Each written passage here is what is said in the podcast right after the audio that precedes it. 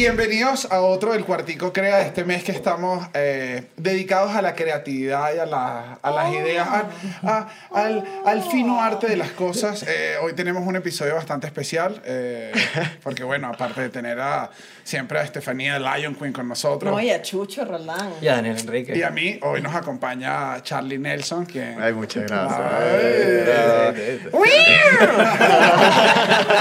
quien, quien yo te quiero arrancar, eh, voy a hablar del elefante en la sala antes de Sí. arrancar. eh, Ok. Ahorita vamos a... Quere- Queremos pe- pedirte perdón. Y vamos a, y aparte de pedirte perdón, quiero, bueno, ahorita los vamos a presentar, vamos a decir todo, todo de Charlie, pero a ti te queremos pedir perdón porque no sabemos si te das cuenta o no, pero es penoso para nosotros. Tú hace tiempo trabajaste con... No, no, no, no, no trabajó, fue un favor. Fue un favor que le hiciste en algún momento a Víctor Nanutria y le prestaste un trípode y ese trípode le quedó a Chucho y ese trípode, y ese trípode es tu trípode. Entonces, no sabemos, o sea, si tú lo quieres, termina la grabación y te lo llevas, o sea, es tu trípode. Mira, yo con el hecho de que mi- con razón me está viendo a mí justamente. El trípode me buscó de regreso. ¿Viste? ¿Viste, viste? O sea, eso, por eso que no. uno no puede robar Chucho. No, no, Está en buenas manos. Esta es la clásica que tú dices, coño. ¿Qué pasó con ¿Dónde, ¿Dónde está eso? Mira lo que es mi trípode, el interior amarillo y el, y el champú se fueron. Que tú dices, que, marico, ¿y que- ¿cómo se va a ir un trípode y un champú? Y bueno, Tú se lo prestaste a Víctor que estaba grabando Pobre Darwin, creo que era el Ah, show sí. que le estaba haciendo. Y después, bueno, Víctor tuvo la gran tragedia y me lo quedé yo. Sí, eso fue, eso fue hace como... Cuatro años, cuatro años. Como cuatro años, estaban llegando. Sí, E sí, igual, sí, sí. igual para la gente que, que, bueno, no quiere que sigamos trabajando con equipos robados, tiene Patreon, donde eh, tenemos episodios todos los martes en vivo, siempre hacemos cosas especiales, nos pueden apoyar por allá, también hay un tier de productor ejecutivo, y este mes todo lo que salga ahí va a estar dirigido por Charlie Nelson, o no. O sea, es una... eh, puede ser que todo o nada, esa es la propuesta, entonces los invito... aquí tengo un contrato. Los invito a que, y que te roban, porque vaya a estar diciendo yo si ustedes me robaron. pero, pero este, nada, ahí van a estar. Hoy tenemos un episodio, eh, creo yo, increíble, porque además, eh, además yo de, de nosotros, de Refilón, creo que por Chucho, además hemos oído mil cuentos de, de Charlie, unos más de dirección, otros de menos de dirección, otros más Ya, unas cosas. hay otros cuentos, pero eh, yo, quiero, yo quiero arrancar diciendo, diciéndole a toda la gente que obviamente tú, eh, dentro de toda esta industria, ahorita eres muy conocido y haces videos que sí, todos los videos casi de Lazo, Mike Towers, Raúl Alejandro, Dana Paola. Dana Paola, o sea, eres, eres un bicho ahora increíble, o sea, sólido, que la gente dice, pero creo que no mucha gente, incluso yo no lo sabía y fue Chucha el que no los dijo, en algún momento estabas haciendo sketches de comedia eh, para Chat en TV y es como... ¿Qué se diferencia grabar un video musical con un gran presupuesto a un sketch de comedia? De televisión abierta. De un maldito caballo que solo alcanzó para la cara. Mira, sa- ¿sabes qué es súper loco? Cuando yo estaba, cuando yo estudié, mm, yo estudié guion en primer lugar solamente, y después, yo, estudié, yo quería ser director, entonces estudié guion para escribir mis historias como apropiadamente, y después... Desde siempre, desde pequeño quería ser... eh, No, no, no, ¿No? de- de- no. Es más, como a los 23 años por ahí, recuerdo que eh, una tía me dijo y que, este, mire, ¿qué quieres hacer tú con tu vida? Yo era casi recién graduado en comunicación social. quieres hacer con tu grande Y yo y que 23, mira, o sea, puedo comprar una franquicia. Tengo unos amigos que están vendiendo franquicias de guanchichero, aparentemente. eh, Que había, una puede ser época, bien. había una época que eso estaba dando. Estaba dando. O inversión mínima, un centro de comunicaciones. Porque una vez que tú pones un centro de comunicaciones, la gente va a llamar por teléfono todo el tiempo. Una parada O- inteligente. Esto también Mira, moda. una parada inteligente o un centro de copiado, que eso es. Una vez que compras la máquina, ta, ta, ta. Y, y, y, y ella me dijo, eh, eh, esto no es tan chiste, quiero que sepan. Esto es medio verdad. Eh, no, es totalmente verdad, de hecho. Le- mi tía me dice, no, no, pero, pero, pero, tipo, en serio. Y yo le digo, o sea, pero tipo, en serio, tipo, ¿cómo que, tipo, en serio, cómo? O sea, no, tu sueño, o sea, ¿qué te gustaría? Yo, bueno, sueño cine. Tú me dijeras, quisiera hacer algo, no sé, director de cine. Ah, ok. ¿Y, y por qué no? Eres. ¿Cómo está siendo uno director? Pero usted, o sea, Eso es imposible. es imposible. Eso- Aparte, te lo juro, no tenía los niveles de Sí, no, información. todavía no he comprado la copiadora. No, que to- eso no, o sea, o sea, o sin la sea, copiadora, tía. Yo voy a imprimir los guiones. de, de verdad no, no, exacto. Y ella me dice, bueno, eres- tú eres, tú eres bien idiota, para que sepas. Fue, fue, ella me, o sea, me echó... Te dio una cachetada. Me dio una súper cachetada. Me hizo un wake-up call que me hizo preguntarme por primera vez a los 23 años por qué yo no hacía lo que yo quería hacer. Pero me dice, porque eres demasiado tonto, de- o sea, de verdad. Pero fue así como me dijo, incluso haz lo que quieras hacer. ¿Qué coño centro de, de carrito de chicha nada? Tú eres tonto. Ok. Y yo como que, porque de verdad no tenía, yo no tenía como un capital que yo pudiera decir y que mira, yo, ¿sabes qué? Me voy a estudiar cinco años, voy a hacer un montón de cosas, ta, ta, ta, ta, no, no, no, no, no parecía algo factible ni viable. ¿Cuál es el, el nombre de, de esa tía? ¿Puedes ese nombre? Adriana, se llama Adriana. Adriana, la base de todo ¿Y tú le estás mandando porcentaje a Adriana? No, pero lo tengo, lo tengo apuntado, lo tengo apuntado, de hecho. Pero, pero si contestaste tan rápido que querías ser director, en algún ah, momento se te lo habías planteado. No, no, no, no, como me me gustaba como... No tenía una gran aspiración con relación a eso. Yo lo, lo veía como un mundo muy, muy lejano. Tipo, ah, sí, puedo intentar hacerlo y puedo hacer unos videos. Pues es muy distinto Ok. a, que, a querer, a tener una aspiración real. Entonces estudio guion porque yo digo, yo siento que como periodista, eh, recién graduado, tengo alguna base, si yo dirijo, debería empezar dirigiendo documentales. Eso se supone que me va a venir bien, pero quiero escribir bien y tal. Entonces estudio guion y, y cuando termino de estudiar guion, digo, bueno, ahora quiero filmar mis cosas y tal. Y chamo, nadie, nadie, ni una sola persona está interesada en grabar nada conmigo porque yo era un chamo como 25 años que no había visto una cámara. Literal. Era como que, ah, no, claro. Suelta Está- ese teléfono que no, complicado. Está no vas a- complicado. No, vas Mira, a grabar el yo- video de la familia tú. No, Sí, quítate, quítate, que eres tu tía. Agarré, hice como unos cortitos en stop motion con una camarita de fotos, unas vainas todas. Ah, Hoy las veo con un montón de cariño, pero Claro. eran bien, bien piedreritas. De hecho, mi primer corto conseguí una camarita y me grabé yo cepillándome los dientes como de siete lugares distintos, que plano detalle, chi, desde afuera, y monté, hice un corto Claro, intenso. intensísimo de, de alguien que estaba desperdiciando el agua cuando, cuando se... Ah, era con mensaje. Claro, era con mensaje que turn off the water. Y directo, ahí, Charlie, Eso está en YouTube, eso lo podemos ver. Está algo de un Ok. niñito y que se me quedó los dientes.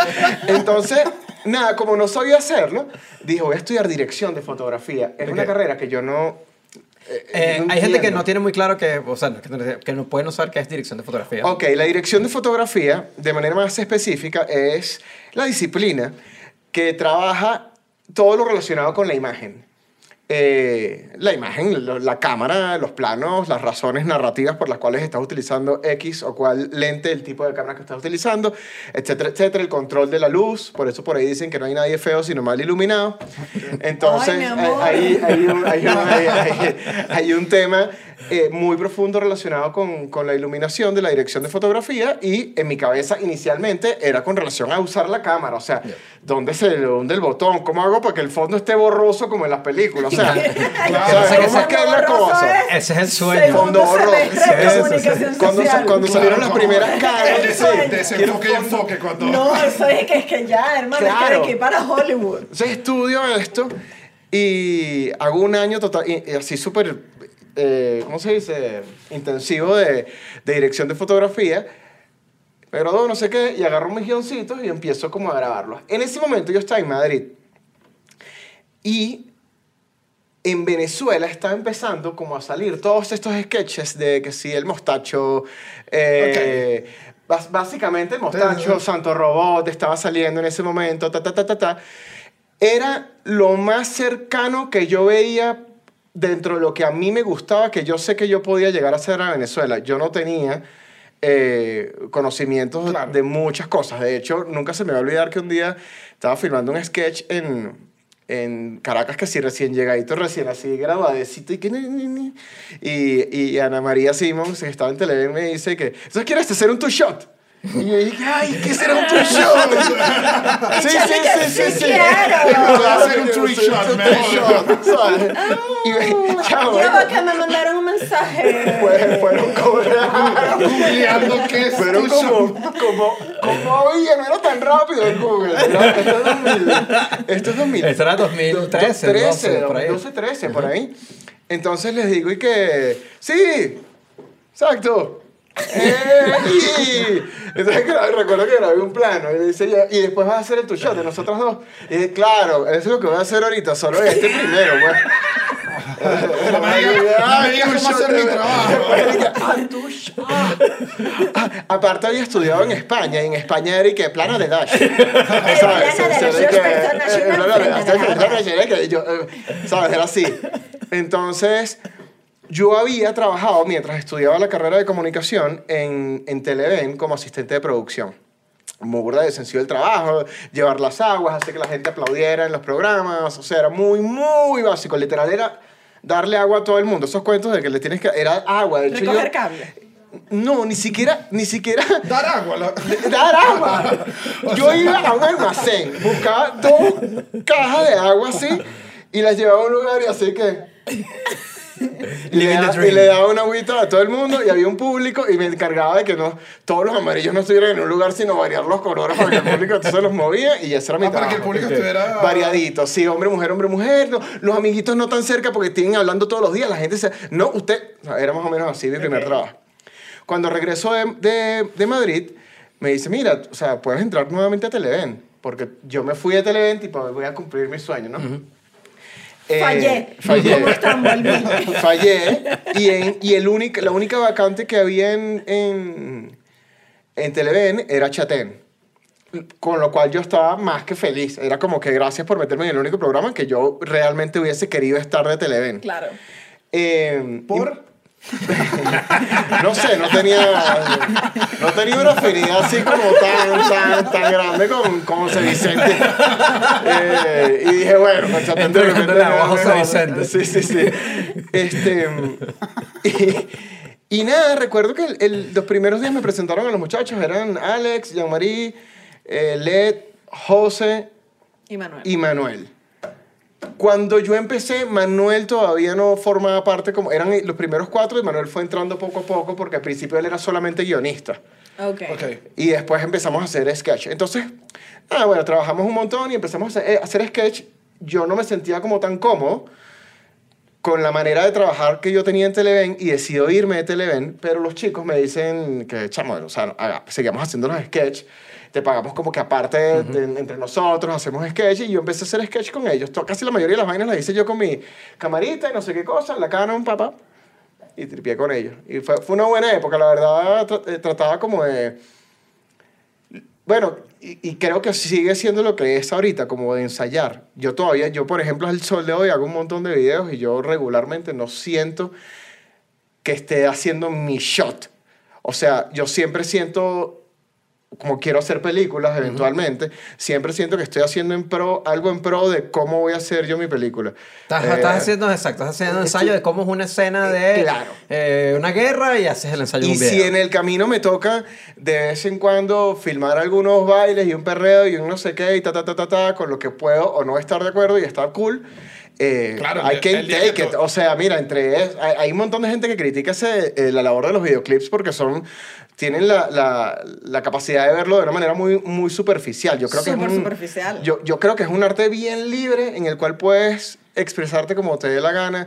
Y si me ponen a mí a hacer un, un, un videoclip con un montón de gente bailando reggaetón y lo que tú quieras, y un comercial de mantequilla, yo me voy a divertir 20 mil veces más en el otro y Claro. puedo A inventar menos, lo que a me menos dé de que sea gana. muy comercial de mantequilla, eh. A Que menos que mira sea- todos estos culos y el comercial de Ah, mantequilla. mantequilla eh. sí, mantequilla sí que no, es que no, me- has dejado presentarte la idea de mantequilla. O sea, tenemos un proyecto. me acabas de desbloquear, ¿verdad? Que nosotros eh, coincidimos en un trabajo aquí. Eh, y tú me acuerdo que venías de un, de un comercial, de una grabación de un comercial, que me dijiste que esa grabación fue como 48 horas consecutivas. Ay, y, sí. fue como, y fue como una No, la, pesadilla. la, la publicidad tiene, tiene eso, a- a sobre, a- sobre todo acá en México, es bastante... México es un lugar, a diferencia de muchos países, eh, cuya estructura de trabajo en las filmaciones no está tan estructurada. Entonces, hay siempre todas las posibilidades de que una filmación dure Horas. 20 horas, o sea, tranquilamente, o sea, es normal. En otros lugares no sucede eso porque está todo como mucho más regulado. Cuando eres, estás muy fiebrudo por filmar, está cool filmar 20 horas. El primer día, me imagino el primer comercial. dices, Incluso los primeros cinco, pero de repente pegas el grito viéndote en el espejo y dices, ¿quién es ese viejo? y eres tú, eres tú, weón, que no ha dormido en mil años. Pasa. Entonces, entonces decidí eh, enfocarme al lado del, del videoclip, porque el videoclip siempre me, me, me dio la posibilidad de crear. Eh, tengo una libertad creativa bastante, con ciertas diferencias, pero bastante amplia. Pero antes, antes de los videos, estuviste un rato en documental. O sea, Esto- hiciste unas cosas bastante Hiciste el importantes. de los criollitos, eh, que es- lo recuerdo. Sí, hice, que te lo mandé, de Sí, hecho, sí, hace, sí, como, sí. hace un montón de tiempo. Sí. Eh, hice, un hice dos documentales de los criollitos de Venezuela. Empecé, mentira, mi primer corto realmente fue un documental que hice, porque para pagarme los estudios en Madrid, yo estaba de camarero, de, de, de mesero y tal, y grabé un, un Aquí donde cortito. la gente dice, de- ah, no es cifrino, No, no es fresa, no no, no. Porque todo eso estaba ahí, Sí, que sí, claro. Cualquiera. Ah, no, sí. Está la parte No, donde sí. me aterrizaste Ah. el programa y dije, esta historia sí me va a hacer llorar al Sí, final. sí, sí, sí. Ahora sí. que, que, que, ese que diga, Oscar, cuando dime que estabas enfermo. Era cámara. No, dice eh, este pan que vamos a grabar un documental eh, y yo lo grabo a él como, como trabajando en el, en el lugar. El chamo era periodista y era mesero, entonces el corto se llama El periodista y el camarero y era como literalmente era un día grabándolo a él trabajando normal, lavando los platos, poniendo comida, no sé qué cosa y él reflexionando en su cabeza Unas cosas todo como- intelectual de yo soy periodista, pero esto es una estafa piramidal, no sé qué, ta, ta, ta, bla, bla, bla. Y era, y era, y es un documental sobre la alienación, cómo, Ok. cómo eres una cosa y empiezas a trabajar en algo, en algo, en algo hasta que tienes siete años siendo camarero, ¿no? Lo que callan los camareros, Lo que ¿no? callan los camareros. Este, chamo era- este, este- este chico, Nacho, era un tipo eh, brillante que era el camarero con el que yo trabajaba. Bueno, me botaron del restaurante por, por el documental. Claro, claro. Claro, porque los platos no llegaban y la gente en la No. cocina de nuevo. no, el documental que empezaba y que aquí trabajo 14, 15 horas al día. Y los tipos del restaurante que no pongas eso. Por favor, ¿cómo vas a ponerlo? Digo, yo no dije, ay, quita eso. No, me echaron. Me Pero echaron tuviste, pero tuviste tu primer documental. Tuve mi primer documental.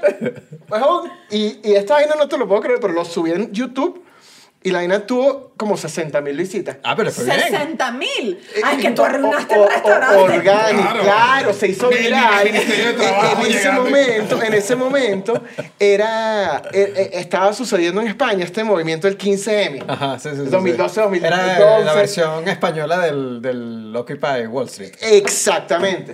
Entonces, como Los había indignados. sucedido- Eran los indignados. Los indignados. Entonces los indignados Claro, pegó. utilizaron el, el, el documental de bandera y era este niño venezolano y que, no, y, y aparte me, me entrevistaron en unos programas y No vaina, te lo juro. ser, Dios Y a partir de Yo, yo solo quería mostrar cómo me cepillaba, ¿sabes? más gasté en el, en el pasaje yendo a esos programas que, que, que, que me gané con el vaina. Me escribieron un montón de cosas, no sé qué, bueno, en fin. Pero fue un primer kick como que me dio un montón de ánimo para seguir trabajando. Después me fui, regresé a Venezuela ya, o sea, ya, ya no, no me podía ni mantener ni nada, ya había trabajado, ya había logrado lo que podía, no tenía permiso de trabajo ni ninguna posibilidad de quedarme en España.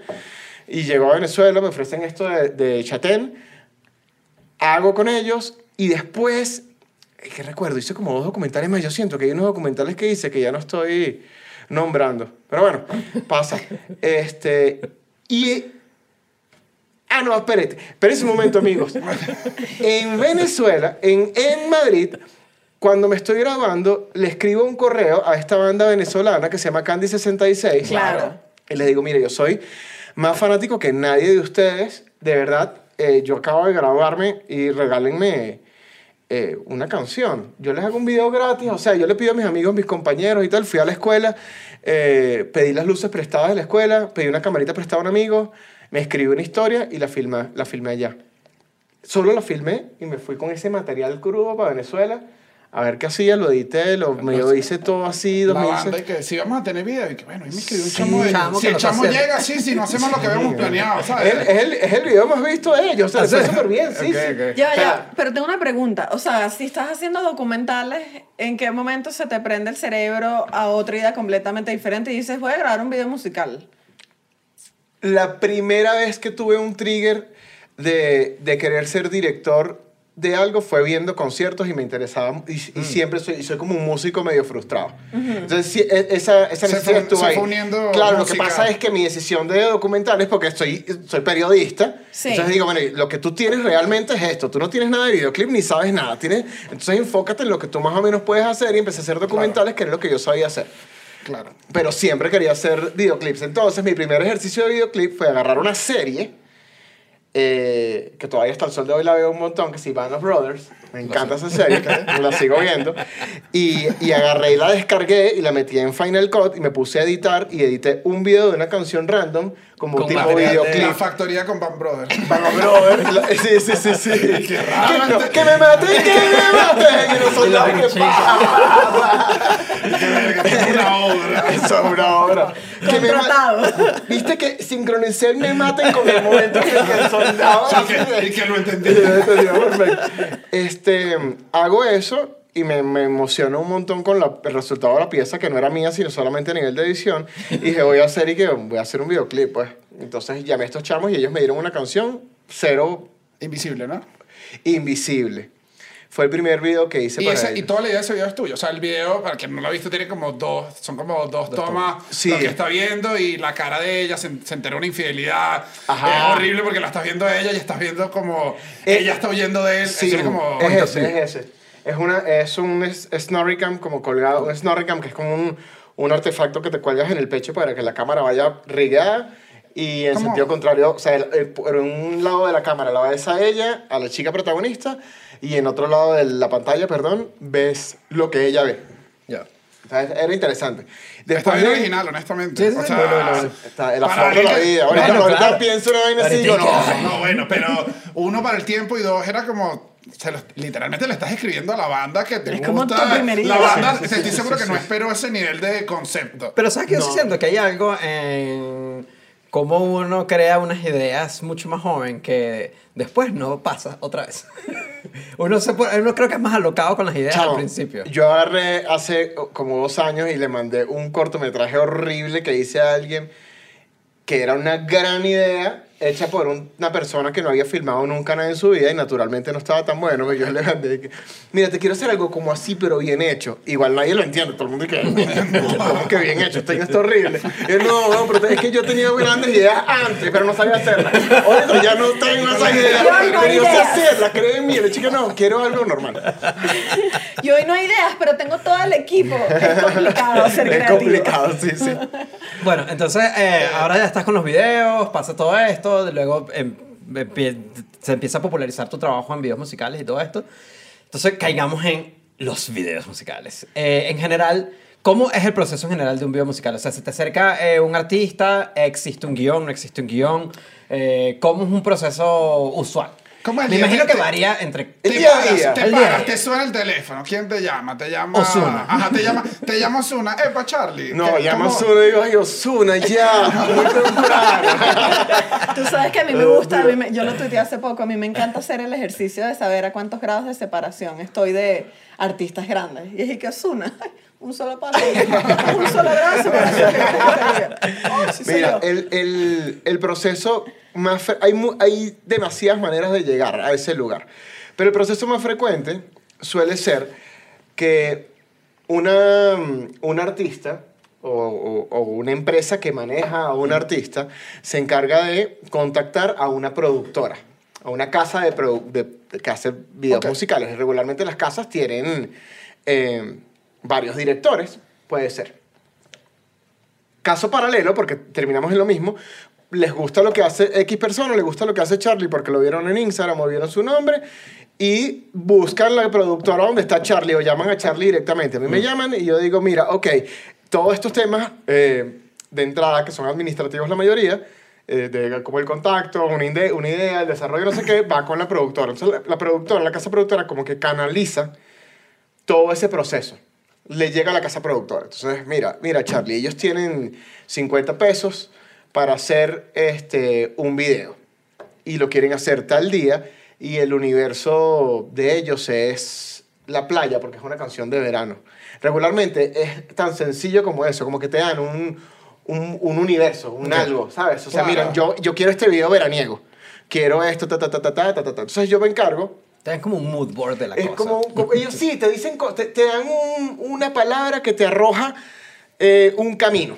Y, y- y y es súper necesario porque cuando te dicen la creatividad es totalmente libre, Es más difícil. No, es mucho más difícil porque le propones algo y dices, no, pero Es cuando mi- terminan esos videos de reggaetón con, en la luna, ¿sabes? Como con termina Romeo en una cápsula de luz. O sea, yo vi ese que vi la bachata, ¿cómo llegó hasta acá? Sí. Ok. Pero entonces te llega, te llegas como el mood. No te llega la idea, te llega la idea procesada. No, no, llega- no, me- ni siquiera el mood, me llega una palabra. Me llega, quiero algo movido. Ajá. Quiero algo, quiero una historia. Quiero performance, quiero que sea solo yo cantando. Quiero algo como bien moderno. O quiero algo así y te mandan un video Ajá, de que- alguien más. Eso que, sucede. Que en esto, el, en el universo de videos, siento yo que hay como varios estilos, que es como eh, historias, que creo que es el, el estilo donde más haces y, es increíble. Eh, está el otro que yo llamo el, el que no tiene historia, pues el que... Es- es- taca, taca, que taca, baila. se, El se- se llama performance. vi- video performance. Ok. Ah, ok. Es solo, solo, Solo- exacto. Eh, hay videos eh, como de storytelling, de historia, hay videos performance, hay videos de eh, performance ¿E con storytelling, to- storytelling y hay videos como súper experimentales en los cuales hay videos animados, hay videos, ¿sabes? Como que fluctúa un montón. Ajá, tengo una duda. Eh, cuando ya te lanzan esa palabra, o sea, tú tienes un guionista o tú directamente empiezas a trabajar en la idea o hay otro proceso, se escribe, eres Eh, tú. El 90% de las veces... Te dicen, es, sobre que te interrumpa, vamos a poner, te mandan el correo, es eh, Chuchito sin camisa. Es una banda, así se llama el video, así se llama la canción. La canción es Chuchito sin camisa. Chuchito sin camisa, es de verano, es el hit del verano, eh, el mood es más tropical. Eso Yo ahí te interrumpo, yo le digo, no me tienes que decir que es el hit del verano, porque Chuchito sin camisa, obvio, es el hit del verano. Ah, Y de hecho, wow, me encanta tu seguridad, Charlie. Bueno, son 10 mil dólares más. Ok. ¿Qué procede? Procede que yo tengo que, que realizar un tratamiento, lo que llaman un treatment. Entonces yo escribo una idea, de- hago como un desglose de la canción. Me doy cuenta, yo, es mi manera de trabajar, no todos los, los directores trabajan igual porque no todos los directores dirigen igual en el set. Hay gente que es muy de, me estoy adelantando un poquito, pero hay gente que, que, que tiene como universos y filma un montón de manera de poder explorar luego en edición y poder hacer cosas distintas Ah, claro, como que el proceso, El- como que terminan de dar el video luego. y terminan de armar el video luego porque tienen, como en pánico. tienen, tienen, pero tienen infinidades de cosas. Y, y de cierta manera, desde el punto de vista sobre todo de, de, de negocio, vamos a verlo así, funciona porque tienes una garantía casi del 100% de que el artista le va a gustar. Porque si no le gustó esto, le ponemos este plano. Y si no le gustó Ya. este plano, le pongo este, este plano. Pero eso tiene que ser más con performance, ¿no? Tiene que el video tiene ser que más, ser por más de historia. performance. Historia no te puedes armar historia. Claro. No, no, no, no. no. Eh, es- esa parte sí es más, más, un poquito más planificada. Yo como hago más historia, yo suelo agarrar el video y que del 0, minuto 01.01 al minuto 01.07 son 4 segundos. En 4 segundos voltea y toma agua, voltea, toma agua, plano general, pim, pa, pa, pa. Yo, yo soy muy así, o sea, yo, lo, yo mi video está Tú, listo. tú entregas una, un, un guion. Yo lo entrego Exacto, pero como Pero, pero es más como una escaleta. Hago más una escaleta. O sea, no es interior. Eh, Mm. Dana baila de un lado a otro. No es eso. no es necesario, porque Claro. también, no, o sea, Porque es pod- tu- podría es tu- ser. Porque es tu guion también. Es mi ti. guion, es mi guion y sale muy rápido.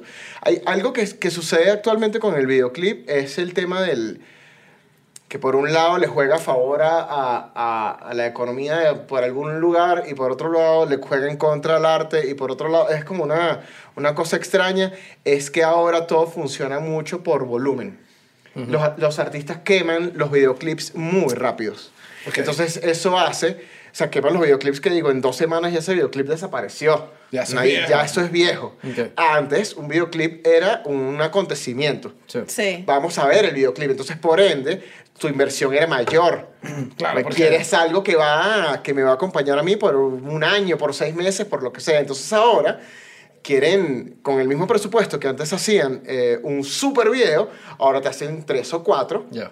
mucho más chiquititos Y obviamente no puedes volverte muy loco en las ideas. Y Tienes ya que tú ser, sabes- tienes- entonces te pone a trabajar, tienes que tú- optimizar. ¿Cómo vuelvo a cómo, cómo garantizo toda la calidad que yo creo que pueda darles eh, co- con ¿Sabes el cuatro veces presupuesto? más presupuesto? Pero Sí. ¿Sabes el presupuesto de arranque? Es lo primero. Sí, claro, porque la idea la, la construyo en función del presupuesto. Ok. O sea, yo te hago una idea que cueste el presupuesto, lo que tú tienes. Claro. Pero entonces eres tu director y tu guionista. O sea, de alguna manera. Yo soy mi director y mi guionista. Cuando hay volumen, hay mucho volumen de trabajo, o por ejemplo estoy filmando mucho, no me puedo dar el lujo de dejar pasar tipo de escribir guiones.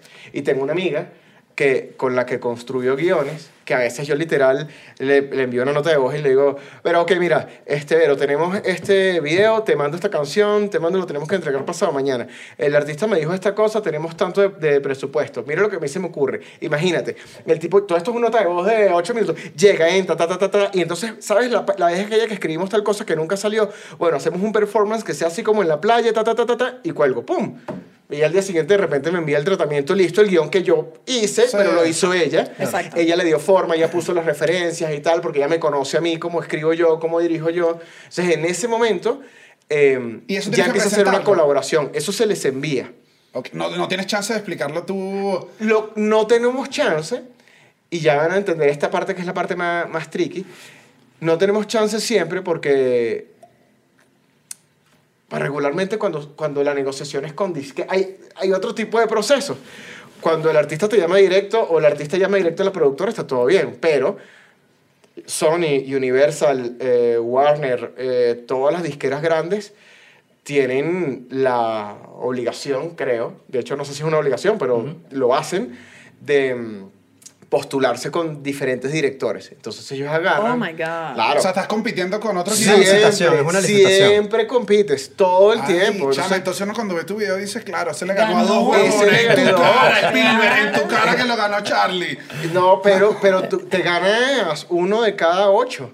Ok. Oh. No te ganas todos los videos. Entonces, es claro, Y no hay ninguna- Lo único que hago es que reciclo algunos tratamientos. Claro. Agarro porque esta idea es mía, yo no la voy a perder porque me eché cuatro días trabajando en esta idea. Porque no hay remuneración por una idea rechazada. No hay remuneración, ningún tipo de remuneración por, por ideas rechazadas. La disquera agarra, las disqueras agarran. Este y- video es una parece de lazo.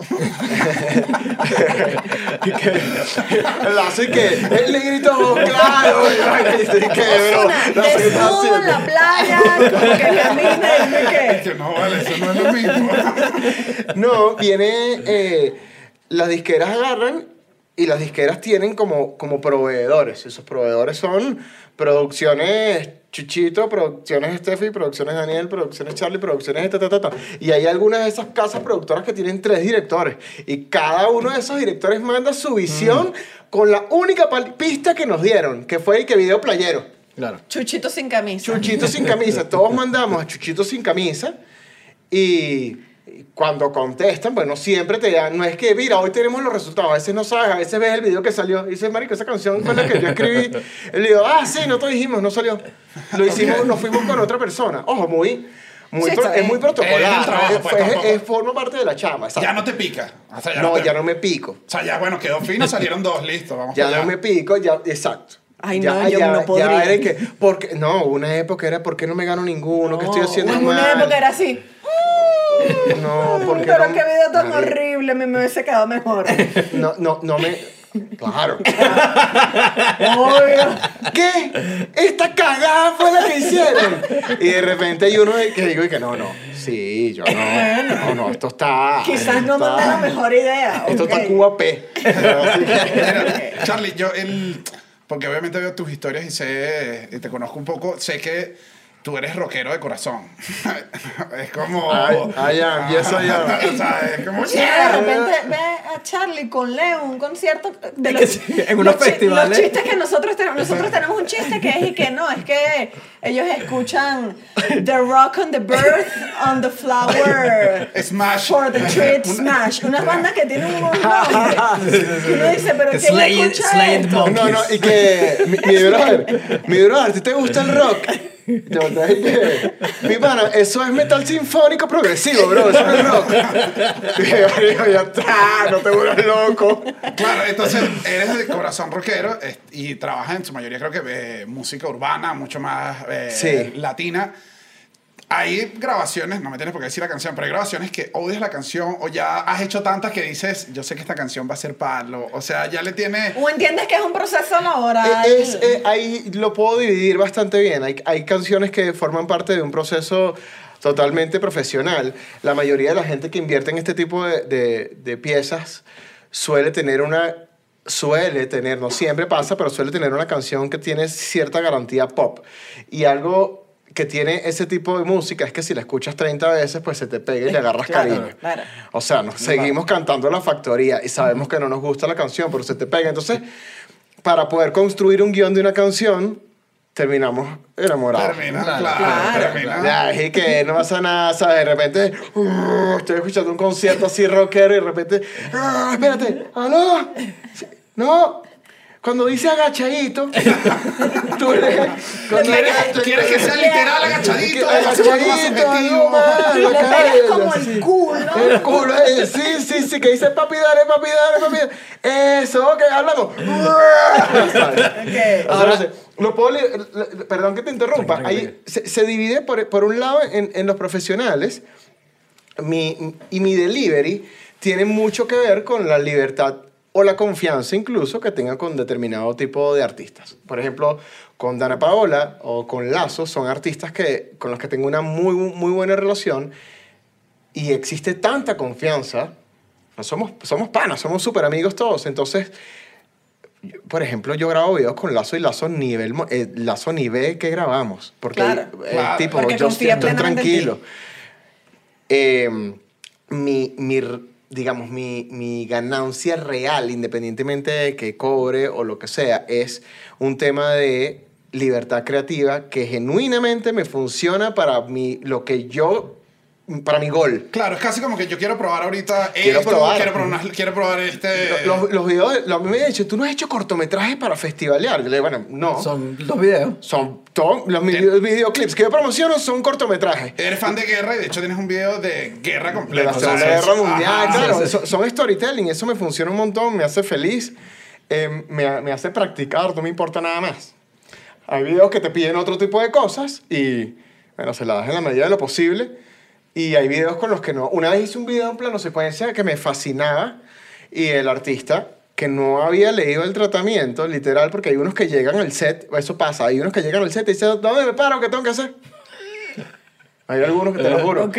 Me dice, no, este, yo hago el video, como ejemplo, ya está listo, ¿no? Se lo muestro. Me dice, no, pero yo quiero que eso sea más actual.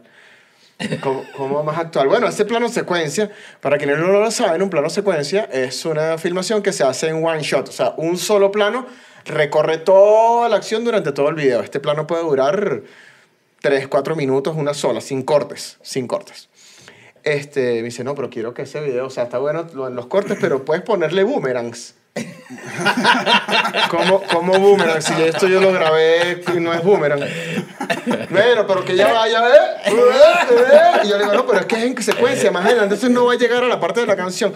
No, lo, lo acelera. uh, uh. No, no, no, mira, eso es primero muerto. Y viendo así que lo hicieron. Los ves en internet después y dices, wow, no. Claro.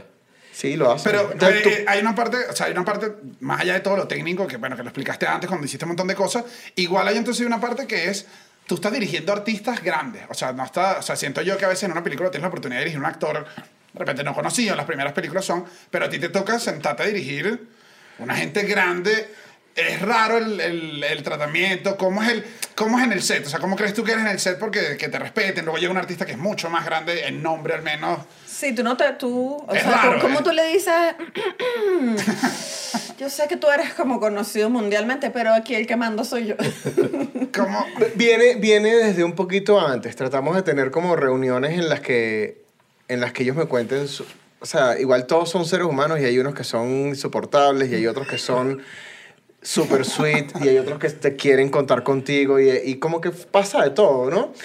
Eh, en el set yo regularmente les, o sea, les hablo normal, nunca no... ¿Sabes qué pasa? Que para mí no son, para mí no son celebrities, son, son mis compañeros. Entonces eso, y como justamente el tema del rock, fíjate que me juega a favor, porque no soy fan de Claro. ellos. Porque realmente no, Claro. no los, ad- lo- los admiro profesionalmente y estoy Claro. pero mega agradecido de poder trabajar con ellos, pero no soy fan de su música como de que, wow, o al menos no de entrada. Claro, no, que te no, vas a, pon- no vas a temblar. No voy a temblar. No voy a temblar, entonces eso me da, me da cierta tranquilidad. Una vez hice un documental, ah, claro, el documental, dije, yo hice un documental que no me acuerdo.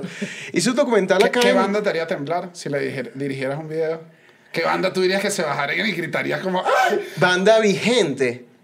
Banda que todavía esté toca. Si Red Sí, Hot sí. Chili Peppers. Me encantaría. Sí, Ah, no, te claro. te alto. Pero mano ese DM. Está bien, está Pero ya pasa el número de tu tía Adriana para que te si yo me llame. tomo dos cervezas y le envío M a todo el mundo. Mira, le envié a Korn, a sí. Claro. Y una vez me respondió un bicho y que God bless you. O sea, que era como, el cantante de una banda metalera y que ya, y que yeah, but... I mean, like, this is my... Pero leíste el mensaje. Pero este mensaje que... Cheers, man, ¿sabes? Una cosa así. Y ahora, ¿qué tanto input creativo hay eh, de un artista? O sea, como que eso. Dices que hay unos que dicen que llegan y se aparecen y saben Hay- nada. Mira, es, varía mucho. Hay unos que no, que no regularmente no tienen, no saben qué van a hacer. Ok. Eso puede pasar. Eso es lo más Que- normal. No, no es lo más normal. Es un porcentaje bastante equilibrado. Creo, Ok. creo que todo se, se dis- distribuye equi- equitativamente. Hay un porcentaje de artistas que son muy celosos con su imagen, con su manera de verse. Claro, que, no los vas a cambiar, no los vas a poner a disfrazarse, que por pueden ser, no los puedes poner a disfrazarse, que son muy inseguros incluso por algún lado con relación a- al plano que les favorece, que tú puedes ver un plano que está genial, pero ellos lo ven y dicen, no, porque No me no me, a mí no me gusta este lado de la cama, me gusta este, Mm. eh, quiero hacer lo mismo, pero yo viendo para acá. O sea, todo puede pasar. Hay unos que son y que... Lo que tú digas, Charlie, porque aquel que sabe de video eres tú, yo sé de música, y hay otros que son como... ¿Qué podemos hacer? ¿Y qué te parece si hacemos esto? Y no, o sea, sucede así. Con todos es, es bastante distinto y con todos se disfruta un montón. Hay muchos de los que les aprendes un montón. Yo he llegado, yo he llegado a videos en los que me dicen, mira, perdón, yo no, yo no leí el, el, el tratamiento, no, no sabía lo que íbamos a hacer, yo no quiero hacer este video. El Y el día de la grabación. El día de la grabación con todo el mundo ahí y yo como que... Entonces, ¿Y qué, ¿Qué y- qué le dices? O sea, no, bueno, eso eh, eh, entra como un tema ya Hay una negociación, distinto, hay una negociación. negociación. Sí, en tema administrativo, pero en lo que en lo que a mí en, en lo que a mí concierne, digamos, es como un vale, pero tenemos un, un equipo técnico, tenemos un montón de ganas de filmar. No estoy recibiendo el mensaje que yo quería, sin duda alguna, ¿cómo lo podemos resolver, no? Claro, tratas de. Sí, ok, mira, ok, vale. Entonces lo que te prometo, lo que te propongo es, tenemos este set ya listo. Eh, ¿qué, pa- qué pasa si en este set hacemos más bien algo como lo que tú acabas de decir? Eliminamos toda esta parte que creo que es la que no te gusta y de repente hacemos esto. Entonces de ahí va de cómo lo resuelves. Y forma parte Pero eso de- también de- puede ser súper valioso Es que un artista diga, ah, no, este chamo me entiende, este chamo me resuelve. Eso puede ser. Hay otros que son y que llegas al set, ¿de dónde me...? Claro que sí.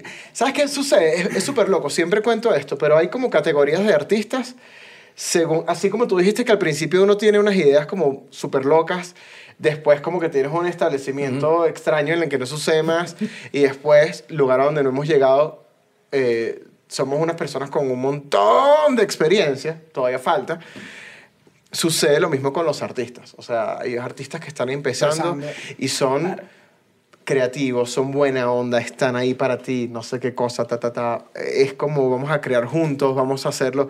Sucede mucho. Hay otros artistas que están como en su primera rampa de estrellato. Ok, que son distintos. Son distintos, son, Más bien- difíciles. son muy difíciles. Claro. Son los más difíciles porque, porque necesitan sostener... Tienen a Dios. Claro, necesitan sostener a como de lugar. Eh, Claro, tienen que aguantarlo, entonces l- ya están un poco más en control de están todo. pero quiero que- predispuestos, claro, necesitan estar ahí, necesitan estar en control de ello. Y mientras no te tengan la confianza, que obviamente se, se crea con, con el tiempo trabajando con ellos, que ellos Claro. saben que ya un video salió bien, dos videos salieron bien, etc. Es difícil que como que te crean dónde me paro, quiero ver el playback otra vez. No, eso quedó bellísimo, sí, pero muéstramelo. Ok, y está bien, claro, y, y es, y, es, y es tal cual como es. Y después vienen los que son como lords. Ok. O sea, yo, yo por ejemplo, yo no he trabajado nunca con, con Daddy Yankee, pero Daddy Yankee, o, o, mejor dicho, una persona con la que yo he trabajado mucho y a quien admiro un montón, Wisin. Wisin es un lord, es un tipo de- grande de verdad. Sí, sí, sí. Wow, que un grande. señor. Ese, mira, Wisin es el tipo más puntual, respetuoso, amoroso. Eh, eh, o sea, el- No, el, tipo vale. es... Pero ya la jala por el pelo. Igual. Pero. Se puede jalar por el pelo y ser igualito bello. Ay, Igualito. yo quiero ser tu bizcochito. E- Ese, ese tipo, ese tipo, o sea, es genial y te provoca trabajar con él y te habla, llega, te da un abrazo. Claro que si tú me dices y de repente te, te sugiere cosas, pero te las sugiere con un respeto de, de- que respeta tu profesión, respeta lo que hiciste y También es un tipo que tiene full tiempo en el Sí. claro, Que en su, sabe. y en su historia, ¿cuántos videos tiene? Ella? Claro. extraterrestre, No, extraterrestre. el extraterrestre. No, yo no soy reggaeton, o sea, yo no soy rockero, al contrario, soy Claro. reggaetonero y es como, sí, claro. Sobreviviente. No, y ya no estás hablando con un, un amateur, uno que está empezando, uno que lo está intentando, uno que está... Estás hablando con el, el ya. El- ya estás claro. hablando con el que ya está Con arriba, que ya llegó, que tipo soy yo. es- es- espectacular. Alcohólico. No, no, me estoy sirviendo aquí mi bebida energética. No, bueno. Yo tengo una pregunta antes de que ya después quiero ir al proceso como ya grabas el video durante el set. Eh, tú has trabajado mucho, o sea, obviamente tienes formación de director de fotografía, entonces me imagino que tú ya tienes la visión completa de lo que quieres eh, en el video, pero mucho de tu trabajo eh, es de la mano con, con Nuno, con Nuno Gómez, trabajan los dos. ¿Cómo es la relación de codirigir? O sea, siento yo como cuando están los dos en el mismo set, como... ¿Cómo es esa negociación? ¿Qué hace uno? ¿Qué porque- hace otro? Ajá. Ok. Por- Porque la, la dirección es una visión personal muy Casi dictatorial. clara. Ah, sí, es como que es que sí. yo lo veo, bueno, uno lo ve con Chucho que, que no, que es que el chamo hace esta toma así. Sí, y o sea, para comentar, pero para, se te para respeta. comentar, tienes como que, epa, y no sería mejor, pero tú, el director soy yo, o sea, Nuno, Nuno, Nuno es uno de mis mejores amigos desde hace muchos años. De hecho, lo conocí también por consecuencia. Fíjate, algo súper loco, pero Nuno fue el que empezó grabando los primeros sketch con Daniel Pistola Tarjeta y roja. con Tarjeta roja. Tarjeta Roja. Y luego Nuno fue el que hizo, este, el que iba que si a grabar a LED a sus stand-up Ah, comedy. verdad, a los primeros Él- él iba shows. como a los primeros shows de LED en el Moulin Rouge. Ajá. El Nuno era el chamito de la cámara que lo iba a grabar y le daba el material después. O sea, todos los videos de LED en el Moulin. Y después los shows grandes Y también se los hizo show- uno. de- no, después hubo un show grande con. con. Mi, Mi país, tu Mi país. País, Tu País. Que invitaron a, Nu- a, a Nuno a dirigirlo y yo creo que ese documental nunca salió. O, o lo, o Creo que ellos lo publicaron después, no recuerdo. publicaron. Yo no, no lo he visto. Sí. Yo trabajé ahí con ellos, ahí nos conocimos y empezamos a trabajar juntos. Este, la relación con uno empezó eh, yo haciendo documental, que era lo que mejor se me daba en, ese, en esa época, y, y a él... Mentira, Nuno, mierda, yo es que no. no, no, Que no a me quite la cerveza. A mí no me quita la cerveza. Veo que el trabajo colaborativo se te da bien. No, espérate. no, es que pensé que se iba a caer. Entonces, eh, Nuno me dice que, mira, muñeco, eh, me, salieron, me salió una chamba en, en Rusia. Y dije, claro, vámonos a Rusia, pam, pam, pam, pam. Me fui a Rusia, me hospitalizaron por allá, bueno, nosotros... ¿Qué? ¿Te envenenaron? ¿Qué pasó? Me dio con vodka. ¿Qué estabas grabando? No, me dio como un cólico nefrítico en, en No. Moscú. Y, y esta vena que fue súper cómica es que me, en el hotel, como a las 4 de la mañana, 5 de la mañana, me llega a buscar una ambulancia en Moscú, en el 2012, donde nadie tenía WhatsApp, ni internet, ni nada. Y se abre la puerta de la ambulancia, me meten en la ambulancia, cierran la ambulancia y todos los amigos míos le hicieron a la ambulancia como, papá, vámonos. Y se fue la ambulancia por todo Moscú. Yo llegué como al Pérez Carreño de Moscú. Y estuve ahí todo un día que sigo un pasillo y que, ¡ay! Que alguien venga, no tengo comunicación. Me iban a operar, ay, güey, pero no me operaron. En fin. Uy, qué tenso. Em- em- empe- empezamos trabajando juntos y siempre tuvimos como mucha confianza y mucha afinidad. Nuno fue la primera persona, de hecho, que me invitó de una manera eh, súper espontánea a, a codirigir. Cuando yo no había trabajado en mi vida con una cámara grande, una Alexa o un, o un tema de una grúa gigante, yo no lo había hecho. Nuno me dice un día de la nada, ¿no quieres codirigir conmigo para que veas cómo es la cosa y para que vayas entrando? O sea, fue una... Y por dentro. Fue- eh, eh, ¡ah! Era un video de unos tipos que se llamaban Los Aviadores, Ya. Claro, sí, sí, sí, featuring Víctor Drija. Claro. Sí, lo recuerdo. sí. Claro, dame solo un beso así, Merenguetón.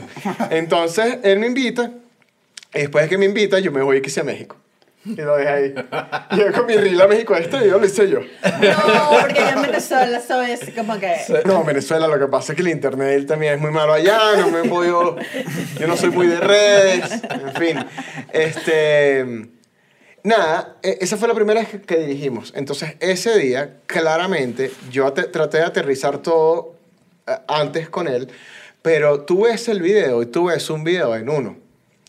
Y, es claro, a- a él le pidieron el video, o sea, él me invitó a co-dirigir Ok. y funcionó como un, como un proyecto, como Nuno me dijo alguna vez, Marico, dos cabezas piensan más que una, aporta todo lo que puedas y, yo, y, y lo vamos haciendo juntos.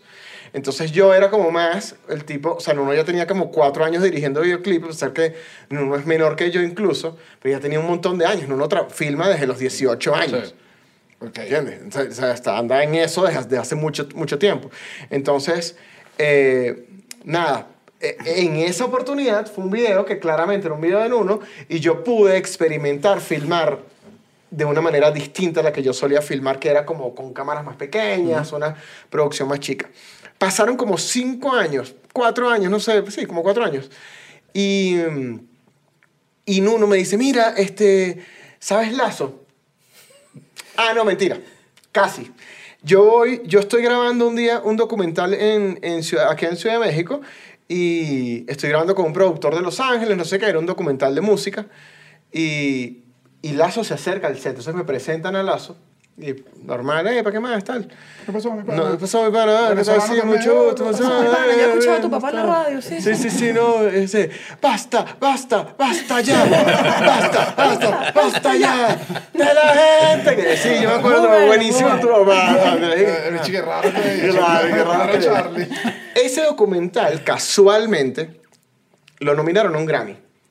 Entonces, cuando nominan ese documental al Grammy, que de hecho lo nominaron que sí, año y medio o dos años después de que yo lo grabé, o sea, pasó un montón. ¿no? A ti se te olvidó. Me olvidó, o sea, llegó una nominación al Grammy. Me llegó, no, me llegaron, nominación diez- sorpresa me llegaron que sí 15 mensajes de WhatsApp de todo el mundo felicitando por una vaina que no entendía Que nada. ni- niña es mi ex otra vez. Ay. Estoy nominado al Grammy. Me acuerdo, me acuerdo dónde estaba, me acuerdo que me puse a llorar, me acuerdo que... No, fue una locura, pero Qué bueno. increíble que, o sea, en la No vida, sabía, si ¿no? te llega un mensaje y te pones a llorar, se murió un familiar o te ganaste un Grammy. Usualmente nominaron, nominaron, los porcentajes no están equilibrados.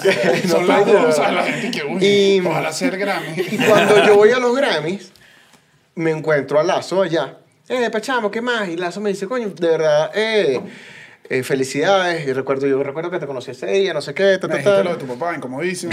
Yo, "No, tu papá, vaina, eh". me dice, te invito un trago eh, para felicitarte y tal. Y yo, oh, gracias, me, me invitó un, un trago de ron. Ojo, me ta, sabroso, paja.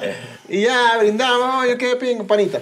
Pasaron de ahí como seis, siete meses que coinciden con los cuatro años que digo que pasaron desde que yo co-dirigí con Nuno. Entonces Lazo le dice a Nuno, chamo, necesito filmar un video. Era su primer video o su segundo video después de aquel break que él tuvo que sacó como una canción. O sea, como Sí, que él se había sí, desaparecido sí, sí. de repente recuerdo. renació. Entonces él le dice a se marico, puso rico. Cuando se, no, No, bueno, no, todavía no, todavía no. Con su no. ruptura. Su No, no, ruptura no, fue el renacimiento. Ajá. Claro. Ah, y él no estaba rico, o sea, Todavía no no, todavía no. Ah, Después fue, ahorita. Estaba gordito. Ah, Claro. ok. Entonces, eh, Nuno me dice, chamo, mira, eh, te, te tripeas a hacer un, un video con, con Lazo. Este video es así, así, Lazo le gustaría algo más o menos así, eh, pero, o sea, me llamó a mí, pero yo, yo estoy, que si en Argentina, y no sé dónde, ta, ta, ta, yo llegaría que sea a filmar. Entonces, ¿ves? Ahí está, ahí la batuta la tengo yo. Exacto. Claro. Pero el proyecto también ahí tú- originalmente era pero de tú él. también ahí eras, eras distinto a la posición del anterior. Claro, Ya- claro, ya- había hecho que videos que sí, había- video kills, ya había hecho algunas cosas, ya tenía una... La, No, ya la había migrado migración, solo, o sea, ya había estaba migrado, ya- ya- claro. Entonces yo agarro y hago una propuesta, no sé qué, Nuno llega y entre los dos, o sea, digamos que eh, van- si tú ves el video y tuvieras, que, y tuvieras que decir un poco para dónde va más este video, podrías decir, bueno, un pelo más a las cosas que hacía Charlie en ese momento. Este, sin embargo, el aporte que tuvo en uno desde el punto de vista creativo y él es, en uno es un carajo como muy, muy preciosista, o sea, le gusta como como que todo se ve así y tal, de repente yo busco otro tipo de cosas, somos así, el aporte entre los dos hizo que quedara un video como muy, muy lindo. Ese, eso me pareció una gran codirección. Después hubo como Una no tan buena. otro video que yo le, yo le dije en uno, chamo, yo nunca he dirigido videos urbanos actualmente. Y siento que es un, un mercado que a mí nadie me ofrece hacer videos ur- urbanos porque yo hago videos como el que hice con Lazo, hago documentales, hago videos indie con, con Kills, soy más trashy, o sea, La gente que cree que yo no sé grabar culos. yo no sé grabar. eh, Y ya como estoy cansado, estoy cansado de que crean que yo no tengo esa habilidad. ¿Tú crees que yo no puedo, yo no puedo visualizar así después que quiero un claro que puede, claro que yo puedo, no, no. Hablemos. Estoy viendo. Estoy viendo, lo veo, veo este... Y dice, eh, entonces uno me dice, bueno, vamos a... Tengo un video de Rake con, con no sé quién, con... Ah, claro, un video de Rake con un chico italiano que se llama Ricky, que viene no sé dónde, ta, ta, ta. ¿Quieres hacerlo conmigo? Y lo hicimos esa tercera codirección. Esa tercera codirección era un video... Pero ya esa es tercera cita. Aquí hubo Ese- más, esa aquí más, tercera cita. hubo No. más gritico. O sea, tercera cita... No, no, no. A ver, en, en el In-Between ya éramos súper amigos. Habíamos viajado por el mundo haciendo mil cosas. eh, admiramos el trabajo de cada uno de nosotros. Incluso entendiendo que somos radicalmente distintos en, mu- en muchas cosas. Nos respetamos un montón y yo lo he visto, yo he visto a Nuno eh, haciendo unas cosas que yo siempre digo, wow, esto está brutal. Y, y una vez que tú estás ahí, entiendes que no siempre tienes la posibilidad de hacer cosas brutales, o no siempre tienes la oportunidad, de- o si a veces trabajas en función de lo que lo que, ah, lo que el artista quiere o lo que el cliente quiere, o sea, pero, pero cada uno tiene su mejor forma en algún lugar. ¿Y cómo negocias con, o sea, cómo, nego cómo, cómo se pelea? Con- o no se pelea, pues, pero cómo La negocias? codirección. Sí, la Ajá. codirección, No, la una, visión de una cada vez nos peleamos el video de la guerra, por ejemplo. Ajá, ok. Estábamos ahí, yo Tenemos yo estaba de todo, yo- tenemos que hablar, yo estaba todo grosero. yo estaba todo Pero grosero. también porque te gusta la guerra. Claro, claro, tú claro. eres como que... Es no que yo lo he visto, yo sé cómo es esto. Yo le decía de que este, eh, que maldita sea, el F-16 es más nuevo. En 1944 solo estaba el Spitfire. Me imagino que, no. Manito, esto era lo que tenían en el Te conseguí un avión, o sea, te conseguí un avión porque te estás quejando. Es un Boeing Sí. pintado de verde. Exacto, entonces por, ah, por ahí va la cosa. Hace, em, no sé, cuatro meses me llamaron a mí para hacer un video, por ejemplo, y Nuno había hecho como sé que esos 50 videos con Osuna, y Osuna le dijo, "Oye, a mí me gustaría que tú estuvieras en este video. Ok, es otro caso distinto. Ok. Yo hice todo el video y toda la parte de Osuna la hizo Nuno. Mm, ok. Pero para poder hacer eso, ya empezamos a figurar como una codirección y Nuno tuvo, para que la parte de Osuna pegara con todo lo demás y para que todo lo demás pegara con la parte de Osuna, pues obviamente n- eh, n- hicimos como este bonding eh, para unirnos los dos y, sali- y salió otro, pero inicialmente el video era mío. Entonces siempre, te lo juro, siempre es una, una cosa distinta. El último que codirigimos fue de Osuna, que claramente es un artista de Nuno. Y en, y en esa oportunidad fue que, o sea, un artista con el que él ha trabajado muchísimo. Y en esa oportunidad, Nuno tenía que hacer el video, Nuno tenía un tema de agenda muy, muy violento, era un plano secuencia. Yo hago, he hecho un montón de planos secuencias, me gusta un montón, y me dicen, uno, tienes que hacer este video tú, es mi creatividad, yo la vendí, yo quiero hacer esto, a mí me gustaría hacer esto. ¿Cómo lo ves tú? Agarra esto que yo te estoy diciendo y tipo, hazlo tú. tipo hazlo. ¿Cómo lo puedes hacer? Entonces, un poco su visión, pero obviamente yo... Pero Sí, eres yo- tú. Pero soy yo. Claro. Es half and a half. Hay de una yo- forma, yo además monté- de una forma Siempre ha sido distinto. Y de una forma es medio, estás haciendo ca- como de director de foto, pero no, o sea, porque la idea viene de él, pero lo estás plasmando tú al final. Sí, pero lo, lo, lo- en este caso puntual, como era un plano secuencia, yo lo monto desde el punto de vista de realización. O sea, el plano secuencia en uno es, se bajan de un autobús, llegan a una casa, eh, en el minuto tal tienen que llegar a tal lugar y en el minuto tal tienen que llegar a tal lugar. Ok. Yo, oh, ok, entonces yo digo, para la cámara viene aquí en la mano, sube a la cara, gira alrededor de tres para yo posicionarme de este lado y que pase por enfrente y llegamos a tal lugar. Esa parte es mía. La realización, digamos, Claro, el- como el- se ve la coreografía es mía con su creatividad y el día del rodaje Nuno llega con mi coreografía, digamos, montada un poco y él ajusta según su visión y según, y según su manera de hacer las cosas también para poder al final tener como un, un in-between tal cual de los dos, Sí, una, que- ver- que- una que los dos verdadera digan, "Es codirección. mío". Que los dos podamos decir es mío, nos gusta lo que hicimos, lo montamos entre los dos, es tu creatividad, es de repente mi montaje inicial eh, y tiene la pose en uno, o sea, él lo edita un poco más a, a la manera de él, pero ya- ¿sabes? O sea, Se- y- se- ¿Qué- con qué- el- qué- Ajá. ah, No, bueno, no, no. ah, bueno, gracias. ¿Qué sientes tú? ¿Qué sientes tú que es algo que tienen en común todos tus videos que uno puede ver y decir claramente es que esta es la visión de Charlie? No lo es- sé. Esto, esto No hay algo, no hay algo que Yo tú creo digas, que lo mira de esto, decir, ¿eh? Mira esto, el... Eh, has, has hablado mucho de tomar secuencia. plano secuencia. Ver, claro, plano secuencia te gusta, pero Plano mira esto. largo, Plano largo, soy el plano bicho de largo. plano largo. A mí me gusta mucho com- componer planos. O sea, me gusta mucho coreografiar planos. Es decir, Eso es medio de película de guerra. Eso es, eso Sí. es muy, eso es muy Scorsese. Ajá, exacto. Pero También, hasta qué punto... Eso es, es- es seguir a la persona. ¿Cómo, cómo puedo hacer para...? ¿Sabes qué pasa? Que también para mí es una manera incluso de optimizar. Tú, te la- tú haces... Claro. un- es una manera... O sea, si lo haces Efectivo. efectivo y, y- y con mis fundamentos como más académicos y cómo saber qué corta con qué y dónde va y no sé qué, ta, ta, ta, ta, ta, te salva de muchas cosas porque un comercial de 20 segundos o de un minuto se echan 23 horas filmándolo. A mí, ¿Qué? a mí- claro. O sea, si es un plano secuencia no se tarda un minuto. no, e- exactamente. No, bueno, pero, Eh, Justamente de eso va. Que si yo, quisiera, lo logra hacer más... si yo quisiera hacer un video de 3 minutos y medio, que podrá tener 50 planos en un día, tengo que ir como una bala. Claro. Y, y no le puedo prestar la... Entonces yo prefiero hacer, componer grandes planos que a veces a la gente no le gustan tanto porque les encanta el, porque, encanta el el dinamismo, vamos más rápido, vamos a esto, vamos a esto, la música urbana también en su Hemos- mayoría. te lo pide. Pero tienes, eh, con esto te quiero preguntar, ¿te gusta obviamente plano secuencia? Eh, es lo que has dicho varias veces, planos abiertos. Las grabaciones son largas, hay un presupuesto contado, o sea, como que esto tiene que salir ya. Pero igual dentro del set tienes chance de improvisar. Estuve viendo como una entrevista y para Sodio dices en una como, necesitaba grabar la playa y que se viera, que la playa se viera un poco más de arriba. Entonces me monté en la camioneta, me monté en la camioneta y lo grabé.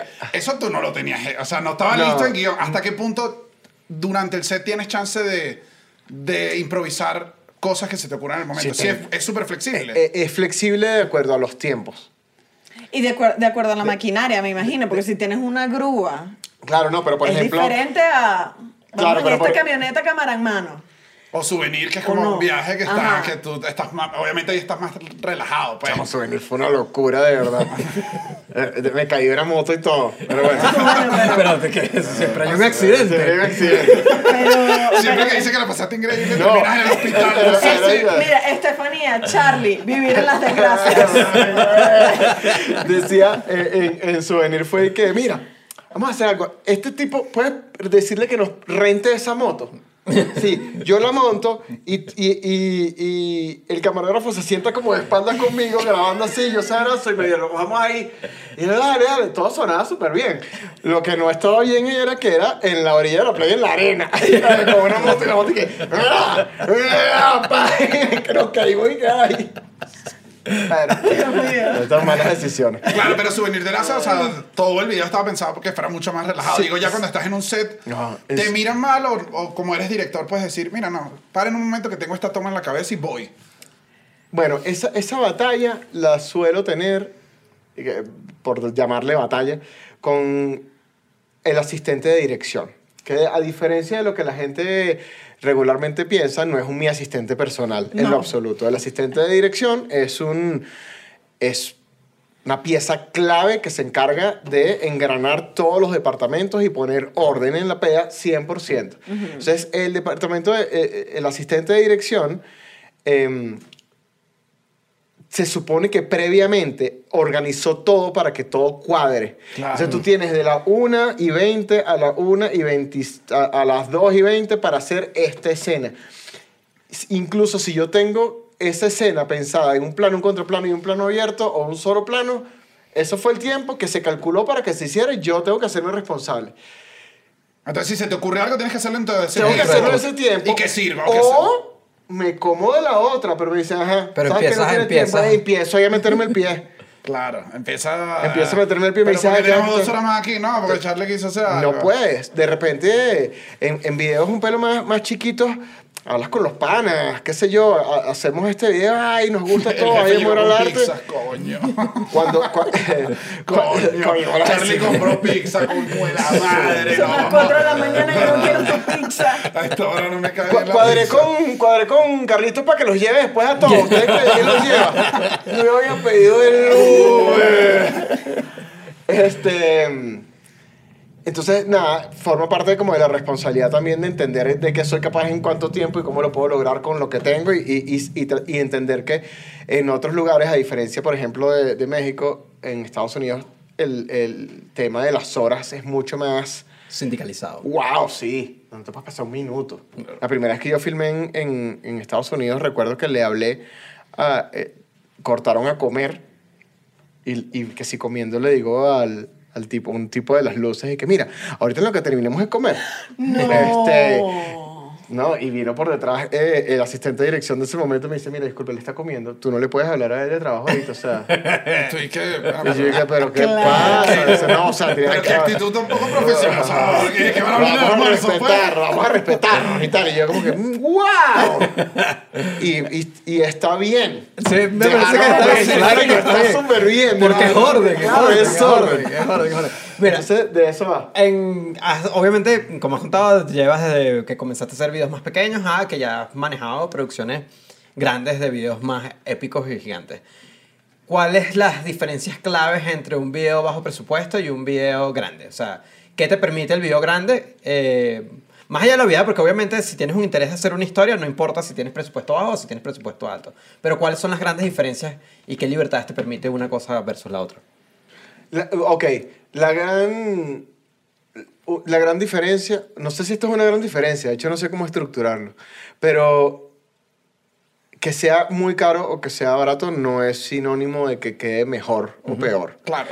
Tiene muchísimo que ver con lo que tú quieras mostrar o vender. Un video caro puede ser Daniel cantando acá, Daniel cantando en Cancún y Daniel cantando en el, en el Times Square.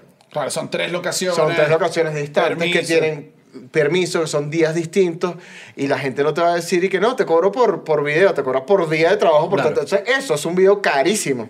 Claro, y no necesariamente de Y no que necesariamente. lo que hacer, no, no, te no, no necesariamente es, Más es- épico que otro. Es más épico que otro que se hizo como más chiquitito, pero, que, pero cuyo concepto era más sólido. Que el lazo desnudo. Como también, Lazo, claro. como también, como que ¿Necesitamos vestuarista? No, en este sí. No, no, no, este vamos puro pelo. Vamos, pero- Vamos, vamos a puro pelo. Lazo, lazo el modelo, puro pelo ya, chicos. Señor, pero lazo es lampiño.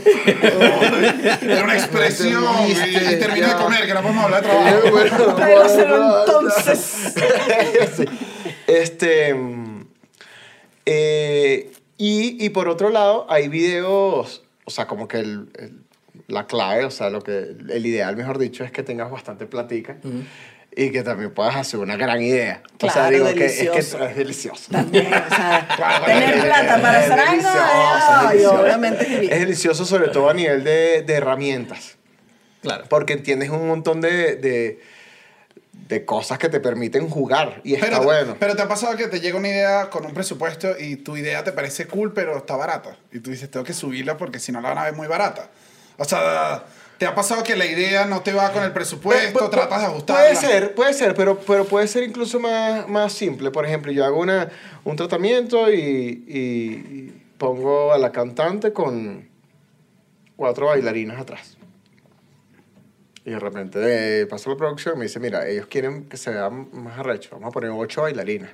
Bueno, ok, subió de precio. Sí, Claro. Estoy que, bueno, perfecto. o sea, Está- y se va a ver más arrecho y está muy bien porque forma parte como de, de- de crecerlo y la gente le va a gustar ver ocho bailarinas, pero, pero bueno, forma parte de, de cómo lo vas creciendo por otro lado. ¿no? De repente algo que antes iba a hacer en- con cámara en mano, yo era un tipo muy de cámara en mano, o usaba un móvil, de repente un video que es un poquito más caro, digo, ¿sabes qué? Aquí puedo tener un, el mejor fucking Steadicam operator de todo Estados Unidos y te lo traes y sabes que la imagen va a ser bestial. Ok. Y, y ahí están estos lentes que te dan una imagen que los traen de Alemania y ta, ta, ta, y juegas con ellos.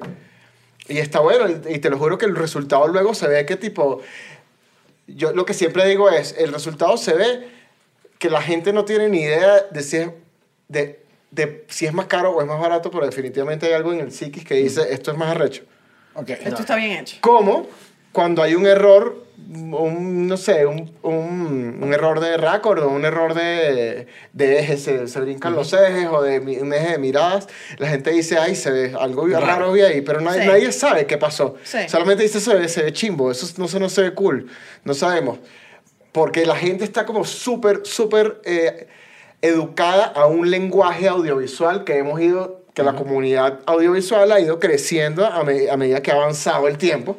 Y el, y el consumidor promedio entiende ese lenguaje. Es la manera de contar la historia. Cuando hay un error, que está algo mal hecho, el, el- el espectador lo ve, solo Sí, que no sí, sabe sí. qué carrizo pasó. No sabe qué pasa, pero Claro. es, hay algo. y así mal. como algo está brutal, Está lo ve. O lo que hablabas al principio de qué es la dirección de arte. Tú ves un video y, o sea, si tú no sabes, tú dices, ah, eso está feo. o está bien bonito, ¿sabes? O sea, como que capaz no sabes apreciar qué, pero es como que está ahí. Exacto. Un trabajo De- hecho. Sí, yo, es yo- eso. ¿Qué tanto, o sea, ya yéndome más al final del proceso, es como que, obviamente en el video sale, sale ya Charlie Nelson, ya lo dice, más grande, más pequeño, creo que esto es gusto del director, sale eh, Charlie Yo Nelson. siempre lo pongo Te he chiquitito. visto, por eso te digo. Te- yo te he lo visto, te visto chiquito. Humilde, te mantiene humilde. lo Te- te he humilde. visto. Abajito. El nombre del artista, Charlie Pero yo lo ubico, ¿cómo así? Yo, For visa purposes. Tú supervisas, supervisas el. Ok, graban todo, tienes que estar, luego se lo dan a un editor. El editor tiene que encargarse de seguirse un poco el guion que ya habían escrito, más o menos cómo va a ser el video. ¿Qué tanto es tu supervisión y qué tanto puede hacer el editor? ¿Cómo es ese proceso ya al final? Porque va firmado en tu nombre. Tú no le puedes, o sea, no puedes lanzar eso al editor y ya. Tienes que. No. o sea, Tienes que tener una buena afinidad. Literalmente está tu nombre escrito en el video, pues.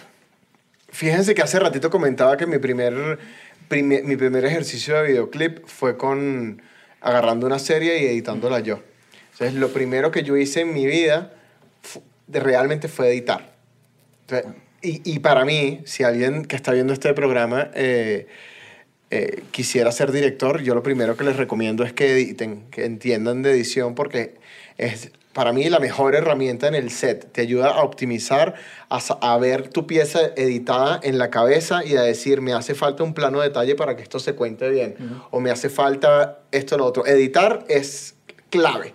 Por encima, para mí, eh, me, me parece que es súper, súper, súper clave saber editar. Claro, porque ya tú sabes qué, qué va a Claro. funcionar. qué no va a Entonces yo lo funcionar. filmé editado en mi cabeza, por Claro. ende, Exacto. mi brief eh, es bastante cerrado a lo que yo quiero que suceda. Está casi editado cuando lo entrega. Sí, está bastante editado en mi cabeza y de hecho yo les mando una... Claro, y si tú ya habías hecho los planos que querías, posiblemente es lo que le llegue y el editor Yo les mando una escaleta escrita y les digo, en este lugar grabé un plano secuencia que lo vas a encontrar en tal, un, un plano detalle, perdón, me vas a seguir con los planos secuencia, Sí, eh, no. un, un plano detalle que, que- plano que funciona para esto, para lo otro, no sé qué, ta, ta, ta, montalo así, esto va así, esto va en tal coro, esto va en tal coro, esto va en tal verso, esto va al final, en el momento del clímax viene esta parte, deja el plano entero, ta, ta, ta, O sea, tú estás atado a todos los procesos. a todos y después de eso o sea, la pasa color. conceptualización es total. Después de, edición pasa color, después de color pasa postproducción, que es ponle un poquito de beauty en la cara, que le sea más suave la- las pieles, eh, bórrame la caja de cerveza que aparece allá, bórrala,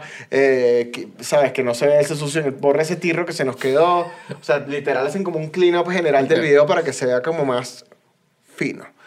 Y eh, estoy atado totalmente hasta el final del video, pero eh, la edición, a pesar de que soy bastante cerrado con eso, nunca dejo, como la gente con la que edito es gente con la que tengo muy buena mancuerna, me conocen muy bien a mí, pero yo también los dejo crear. O sea, hay, hay, hay varias cosas. Por ejemplo, ese video de Dana Paola de Sodio, que es un video que tiene una escena en la cual dos chicos como que chocan y se convierten como en escarcha yo lo había escrito, ellos chocan, se ven, no sé qué, ta, ta, ta. Corte A, la vemos cantando a ella. Corte A, chocan eh, ya llenos de escarcha. Ese era mi video. Ok. El editor me dijo, no, ellos chocan y se convierten en escarcha, no seas idiota. Le digo, imposible. Y luego yo digo, ¡ah! Hermoso. ¡Wow! ¡Qué increíble! ¡No! ¡Wow! ¡Qué bestial! Sí, te aportan un montón. Pero es que igual como cualquier... O sea, creo que mucha gente puede también pensar como que un director es la única visión Ajá. creativa de un proceso y no, No. cada departamento tiene una visión creativa. De y hecho, yo si tam- tienes mejores en cada Exacto. departamento, Entonces, mejor. Cada si tienes un más. editor que tiene visión creativa, es la mejor versión de un editor La que puedes mejor tener. versión posible, Porque sí. te entrega, te entrega propuestas, que es lo Y, mejor. y, ahí, y, y, y luego ya cuando trabajas un montón tienes editor. Yo tengo un editor para editar historias. El que tú sabes ah, que... ok, ok, ok. Tengo un editor con el que me gusta como monta los performances. Tengo un videoclip que quiero que sea malandro, malandro, malandro. Tengo un, video, un di- editor que hace ediciones malandras. Claro que tú dices... Como, "Ah, este- este le va- piquete". Este este, claro. Sí, te- y así vamos. O sea, y hay una, por ejemplo, eh, hay, cuando trabajo con chicas, con, con, con artistas mujeres, hay, me gusta editar con una chica específicamente, que ellos se las cuida un montón. Claro, que tiene Claro. otro... Entonces, Mamita, tiene este no es tu approach, ángulo. Este no es tu ángulo, ¿sabes? Esto, ta, ta, ta, ta. Por ejemplo, una vez esta, mi editora me dijo, se bajó del carro. Le dije, ese, ese plano era así de cerrado, ¿no? Dice, yo lo estiré un poquitito porque ella como que se acomodó un poquito acá. Eso, a nosotros las mujeres no nos gusta, ¿verdad? Que nos acomodamos como... La ¿sabes? pantaletica. La pantaletica así, como que tal. Entonces, ella se baja Son cosas ya que tú no entiendes, por más que quisieras. por más que sea. Entonces, entonces de repente ella cerró el plano, lo estiró un poquito, de manera que la- ella sale, parece que se pone la mano atrás y sale y está... Bueno, tiene una sensibilidad muy distinta a la mía. Yo no Claro. puse eso en el guion. Eso es un aporte que ella me está dando y hace que el resultado final sea un video como elegante, en el cual no estamos Claro. queriendo ver lo, lo- lo que no queremos ver o lo que sea. ¿Sabes? Como cuidarlas un poco, me parece eso. Eso forma parte de, de- de un poco de lo que yo siempre quiero también tener presente cuando dirijo. Sobre todo cuando son videos de reggaetón, reggaetón, reggaetón, reggaetón. Trato de ser muy respetuoso con todo lo que sucede alrededor, a menos que vayamos a por ello. Claro, que, sea, Claro. que lo pida el artista. Aunque lo pida el artista, o mira, la idea esta es, vamos, vamos a hacer nasty, vamos a hacer nasty. Es Claro. esta toma, de Es- verdad. es- Pero Esto eso, va- eso, eso es desde el inicio. Forma Claro. parte, claro. No es con forma- esta, esa, no quiero el plano. Claro. Forma parte, claro, si forma parte Claro, del lo que es el plano video. El plano de bollo. El plano papo. El papo plano. Ahora, El papo shot. ahora, ya para, para ir cerrando, eh, tienes un editor, dijiste, para las historias, porque gran parte de tus videos son historias y creo que lo dijiste incluso al principio y si uno ve los videos dice que, bueno, Charlie obviamente está ensayando para hacer una película. Sí, demasiada presión por otro lado. Claro, cada vez que lo digo, digo, no dices hecho Pero es la misma cachetada. estaría- Es la misma cachetada de la tía. Es la misma cachetada. pero es tu propia cachetada. Es mi ¿eh? Lo propia estás cachetada. diciendo en público, no te diciendo en avergüences. público, ustedes me dijeron que esto se edita. Este, Pero eso, o sea, obviamente los videos, más allá de que bueno, el artista va a mitad, el, video tiene otro ritmo que tienes como que saberlo. Igual estás editando unas historias y, y yo vi videos y además la gente creo que ni siquiera sabe que van pensados entre cuando ellos se ven, yo necesito la cara del niño que, que se enamore, o sea, piensas en una Claro. historia, no es como una historia de un video, piensas en una historia que... No, y con la imagen en función a la historia, pues como una película, pues. Como una película. Sí, sí, yo, a mí me gusta mucho como, como, no sé. Creo que estudiar dirección de fotografía, si bien al principio yo pensaba que era una, una, una cosa mucho más técnica de la cámara y ya, me regaló una sensibilidad narrativa con la cámara de entender con qué lente o con qué cámara contar qué cosa para que genere lo que tenga que generar en el espectador. Y, es, y eso es algo que, que vas como viendo con el, con el tiempo, ¿me entiendes? Si de repente, em, no sé, están espiando a alguien. Bueno, están espiando, entiendes que se necesita un lente tele y lo ves desde lejos. La gente no sabe qué lente están utilizando ni sabe si la cámara está cerca o no, pero la sensa lo que Ah, te que se entienda, transmite claro. es que lo estamos viendo desde lejos.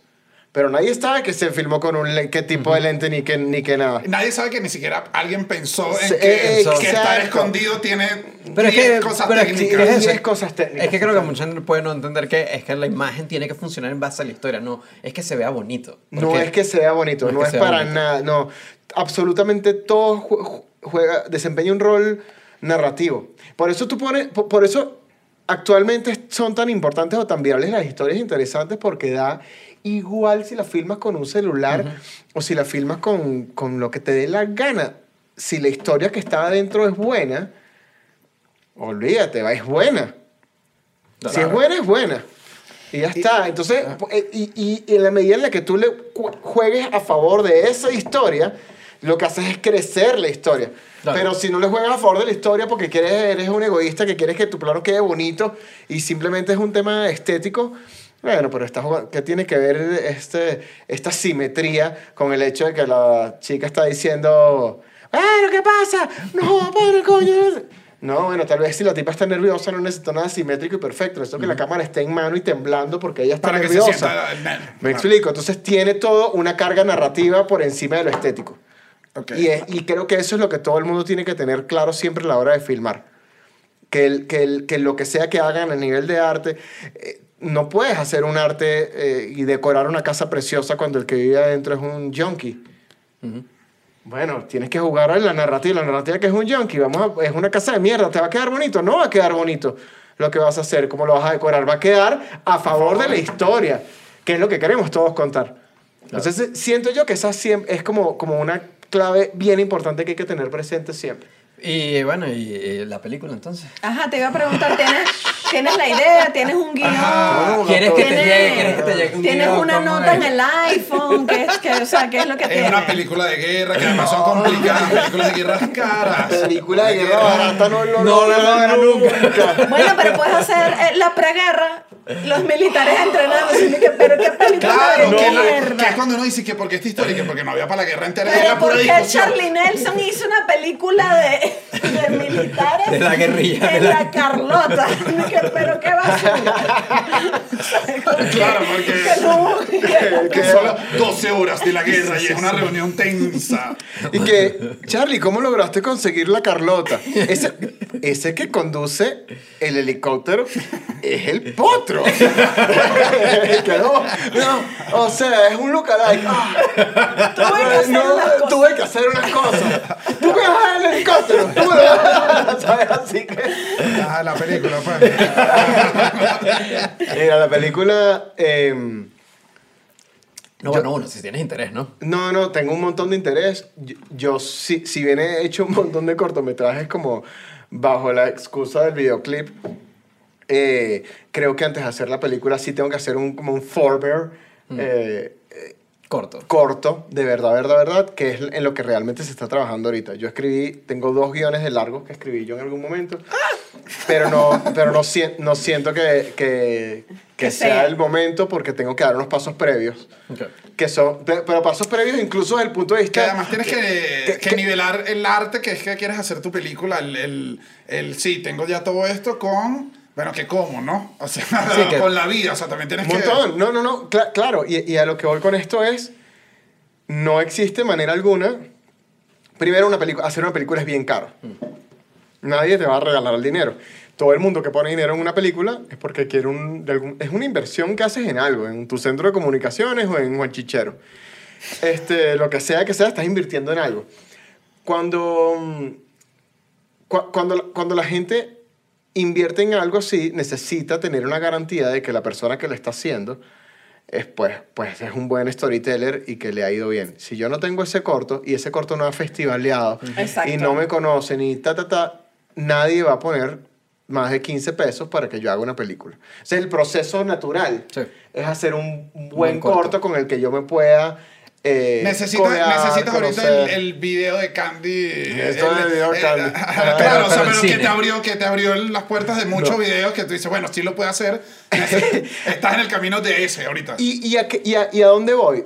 Toda la gente con la que yo trabajo, que estamos todos más o menos a un nivel similar, tienen la intención o las ganas de en algún momento hacer cine. To- todos vamos a ese camino. Todos hacen publicidad, hacen documentales, hacen videoclips, hacen cortos, o sea, hacen mil, mil cosas, pero, pero poca gente hace películas de verdad.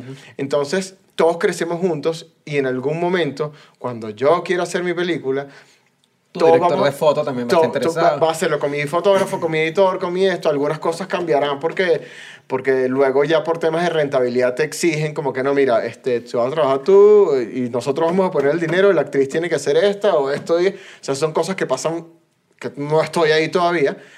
Pero, Pero igual el camino te dice como Pero que igual igual, estás en el camino te camino dice. de...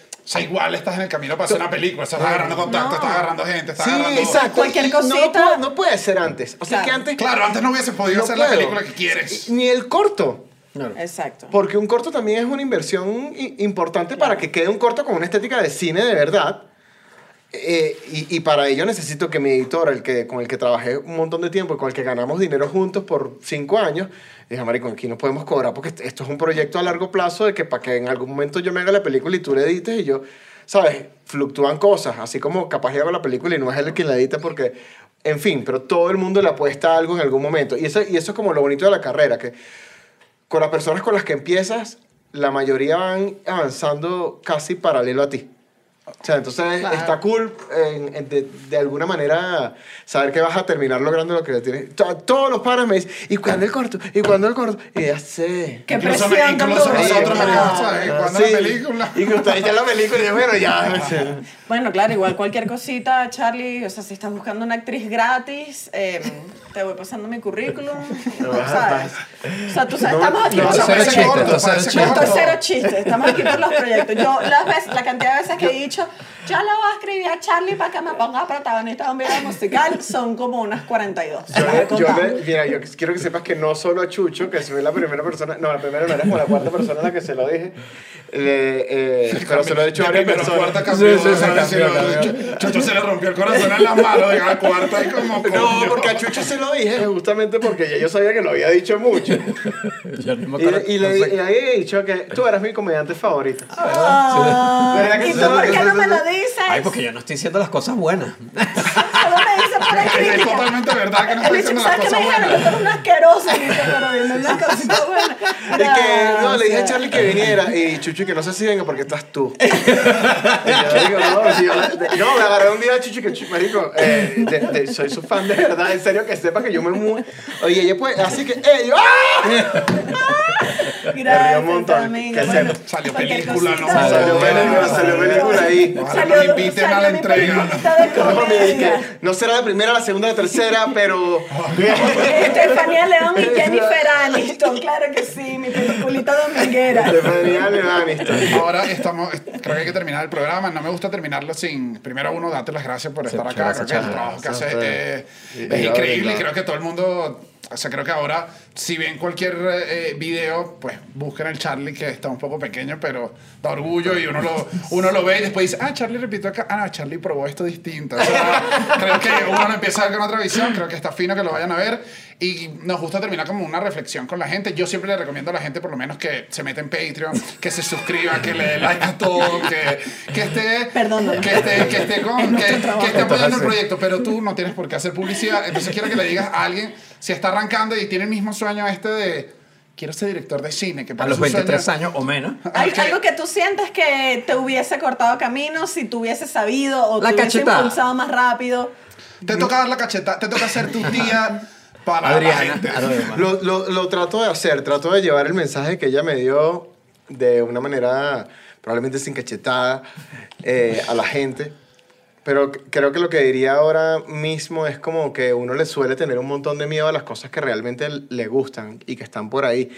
Y no es ni será nunca una carrera de 100 metros planos, es un maratón larguísimo. En el momento en el que di- digamos que lo logramos ya estamos fritos. Eh, y eso me mantiene un montón con vida porque yo jamás estoy, no inconforme con lo que hago, yo estoy bastante feliz y tranquilo con lo que hago, pero, pero nunca siento ese... Llegué hasta aquí. "Ye- hasta- Uy, este es mi- ya estoy en la... No, negativo, porque, porque le quito la diversión. Claro. Y, y de eso va a divertirme. O sea, en la medida en la que yo me siga divirtiendo haciendo el trabajo que quiero hacer, eh, siento que te nutre, o sea, es buenísimo. Equivocarse es divertidísimo. O sea, forma parte de lo que tienes que hacer, de cagarla un montón, cagarla, cagarla, cagarla, cagarla. Está bien, equivocarse un montón. Y, y eso te va a hacer mejor. No, no tengo ni idea de cómo me, salían, me salen las cosas mejor ahorita que como me salían al- hace cinco años. No sé. Porque ya fue orgánico. orgánico. Es súper orgánico. O sea, es súper orgánico porque ahorita tengo una composición que puede quedar más lindo. A ver, si me pongo a desmenuzarlo, puedo entender por qué, ¿no? Claro. Pero, pero desde el punto de vista interno, siento que, que lo que quiero decir con esto es que, es que hay que tener un montón de paciencia. O sea, hay que, hay que fallar, hay que tener paciencia, hay que ir para adelante y hay que filmar un montón, eh, con lo que sea, proyectos chiquitos, proyectos grandes, y sobre todo respetar cualquier tipo de proyecto. Hago un ejemplo, la gente hace making of. El making of parece que estuviera como, ah, making of, bueno, ah, making estás loco, making of es una, en primer lugar es una pieza documental, uno. En segundo lugar tienes libertad absoluta porque nadie te está pidiendo qué para. hacer. Claro, o sea, lo que quede es tuyo, es Entonces, tuyo. claro, entonces que tú hagas un making of que sea como un collage de imágenes random con la cámara en mano así toda desenfocada, de, con la canción de fondo, pues, y tú quieres ser cineasta, yo te diría, bueno, yo creo que deberías respetar este género, que también te da una libertad brutal, que, te, que, que puedes hacer un millón de cosas y hagas lo mejor que puedes hacer, demuestres. Porque todas estas a mí me llamaron a dirigir un, a, codirigir o a hacer otro video porque, porque me empeñé un montón en dos making of que hice. Y los hice de una manera como que quería que se viera eso. Bueno, hay que demostrarlo todo el tiempo. Y alguien te va a ver. Y si no te ve hoy, te ve alguien mañana y te ve alguien pasado mañana. Y si no ganas nada, bueno, así es. Al principio así es, ganas otro tipo de cosas. Hay tres cosas importantes que siento yo que son que forman parte de la ganancia desde todos los puntos de vista de ser director, en este caso de videoclip. Uno, la experiencia de filmación. Dos, el dinero. Y tres, tu reel. Si tú tienes alguna de las tres, estás del otro lado. Puede que no te paguen y que el que salga no es famoso, pero vas a ir a filmar a fucking Egipto. Claro, tienes una, tienes una experiencia. ¿Entiendes? Puede que vas a filmar en un cuarto random blanco y puede que el artista no sea bueno, pero te están pagando muy bien. Está perfecto. Y puede que no te estén pagando bien y la locación no sea tan buena, pero estás filmando con Brad Pitt.